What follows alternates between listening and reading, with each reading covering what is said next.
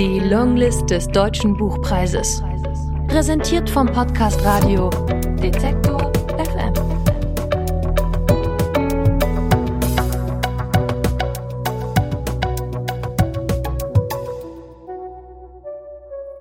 Aus Raffaela Edelbauer Die Inkommensurablen.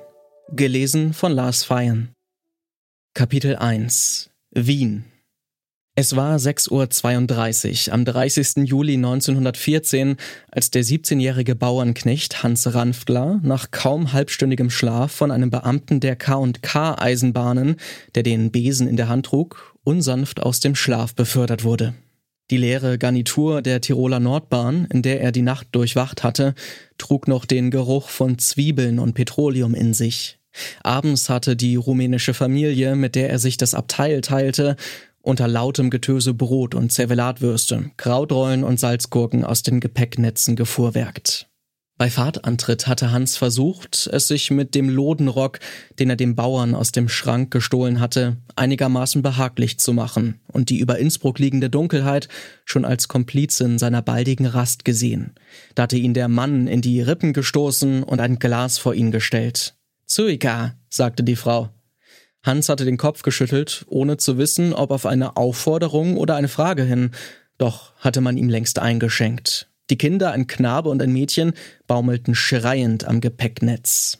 Trebuje, Sabesc, Austeriec, sagte der Mann und prostete Hans zu, der peinlich berührt gleich den ganzen Becher leerte. Er schüttelte sich unter dem Brennen des Fusels und die ganze Familie brach in Lachen aus. Hans amüsierte sich erst mit ihnen, wusste aber nicht, ob und wie er sich bedanken sollte und wandte sich bald dem Fenster zu. Die harten Holzbänke der dritten Klasse vernichteten ohnehin jede Hoffnung auf Schlaf. So unendlich weit, dachte er, als die tiefen Kessel Tirols sich langsam ins moosige Grün verschlierten, die Tuxer Alpenmassive waren dem freiliegenden Horizont gewichen wie eine fortgezogene Stellwand. Er hatte sein Tal seit sieben Jahren nicht verlassen. Als sein Vater mit 28 von einem Stapel niederfallender Tannenstämme erschlagen worden war, hatte der Prokurist der Firma seines Erzeugers angekündigt, ihn von Imst ins Unterland zu deportieren. Nach einer grauenhaft langen Messe, während derer Herr Jesu Christ dein teuer Blut Hans stille Fürbitte begleitete, das Gespann des Prokuristen möge gestohlen werden, war er wie eine widerspenstige Ware verladen worden. Der Hof, an dem seine Mutter vermutet wurde, war so weit vom nächsten Gymnasium entfernt, dass der Hofbesitzer es nicht einmal aussprechen musste, dass es mit seiner Bildung schlagartig vorbei war. Düstere Gesichter an den Heuwändern und Ackerwalzen starrten ihn an, als ihm ohne ein einziges Wort, allein durch Gesten und das Zeigen einer Pritsche, sein Schicksal verkündet worden war. Er war zehn Jahre alt gewesen und war dem Hof nicht für einen einzigen Tag entkommen. Vor dem Fenster fächerte sich die Landschaft auf, wie frisch erdacht. Dort drüben konnte man an der Moldau entlang nach Prag gelangen. Die Karlsbrücke hatte Hans einmal als Kupferstich auf einer Postkarte gesehen. Auf der anderen Seite, viel schwärzer dort, lagen Slawonien und Kroatien, wo im fruchtbaren Slave Drau Zwischenland Zuckerrüben und Mais besser gediehen als überall sonst im Kaiserreich. Er konnte Böden und Heu und die grasenden Bestuchev-Rinder beinahe greifen, so plastisch standen sie ihm vor Augen. Zerstreut begann er an den Kartoffeln zu kauen, die er sich roh als Wegzehrung in die Manteltaschen gestopft hatte, und versuchte in Dantes Inferno zu lesen, nur fand er keine Konzentration für Francescas Klagen. Er sah wieder hinaus auf die Landschaft, die sich vor ihm eröffnete wie eine immer weiter werdende Bucht. Dort, wo viele Stunden später die Sonne aufgehen würde, lagen Siebenbürgen und die Bukowina, in der Robinienwälder die Karpaten ankündigten. Da fielen ihm endlich die Augen zu. Nun, als er erwachte, waren die Rumänen fort, und der Eisenbahner machte bereits Anstalten, mit der Schaufel unter die Bank zu tauchen, so dass Hans sein hastig ausgestoßenes Südbahnhof nur mehr am Rande erriet. Im Versuch, den Mann möglichst wenig zu stören, turnte er um den eindringenden Stiel und angelte den Sack, den er mit breiter Zaunschnur verknotet hatte, aus den Gepäcknetzen. Dann stolperte er durch die gelb-schwarz vertäfelten Waggons mit einer Schwere, die einem nur viel zu kurzer Schlaf aufbürden konnte. Er stieß die Tür auf und war mit einem Schlag ausgenüchtert. Als er zum ersten Mal auf den Wiener Boden stieg, in die Bahnhalle, die mächtig vom Doppeladler des Kaiserreichs überflaggt war, war es ihm, als wollten die Posaunen von Jericho ihm das Fleisch von den Knochen reißen.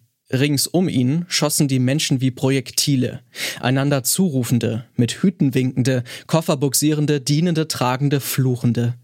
Aufgespannte Weite der Halle, die all diese gegeneinander taumelnden Menschen umfasste, es pfiff und dampfte an der gläsernen Decke, dass Hans sich verschlungen wähnte, so wie er endlich die Beherrschung fand, die Halteschiene loszulassen, war er mitten im babylonischen Wirrwarr. Tschechische Arbeiter umringten ihn. Rostavejte Davki, rief der Vorderste, und Hans duckte sich gerade noch rechtzeitig, ehe ein in Leinen gewickelter Klumpen über seinen Kopf segelte, den ein junger Mann hinter ihm behende auffing. Unter den rußigen Hemden der Männer spannten sich die Bizepse, während sie den riesenhaften Laib Brot auswickelten, an dem sich jeder der Reihe nach schadlos hielt.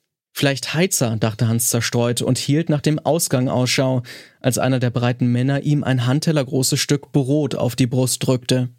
Wie im Schock über diese Großzügigkeit hielt er es dort an seinem Hemd, bis die Gruppe sich entfernt hatte. Erst dann wagte er zu essen. Den Ausgang hatte er wieder aus den Augen verloren. Schnaubend fuhr eine schwarz glänzende Garnitur ein, deren goldene Schriftzüge vor ihm auf und abgeschleudert wurden.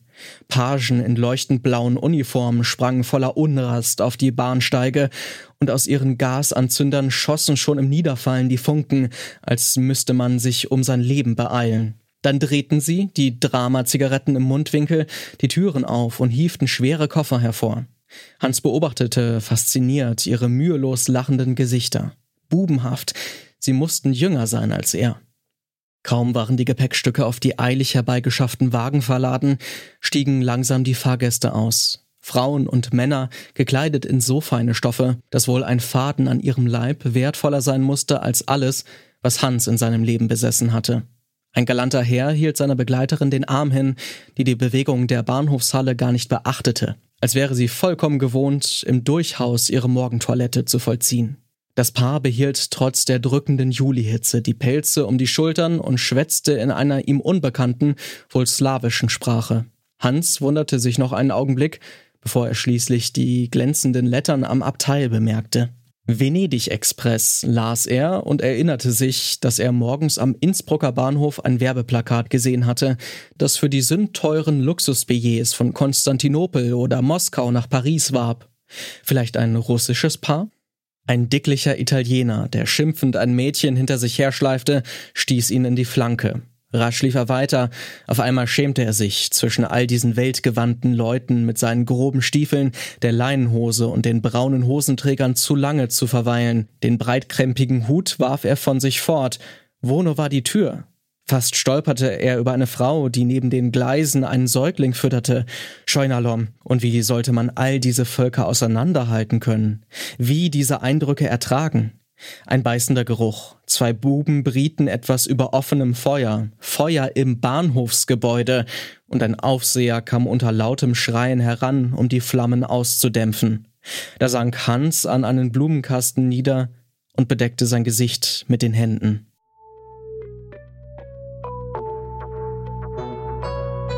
Die Longlist des Deutschen Buchpreises.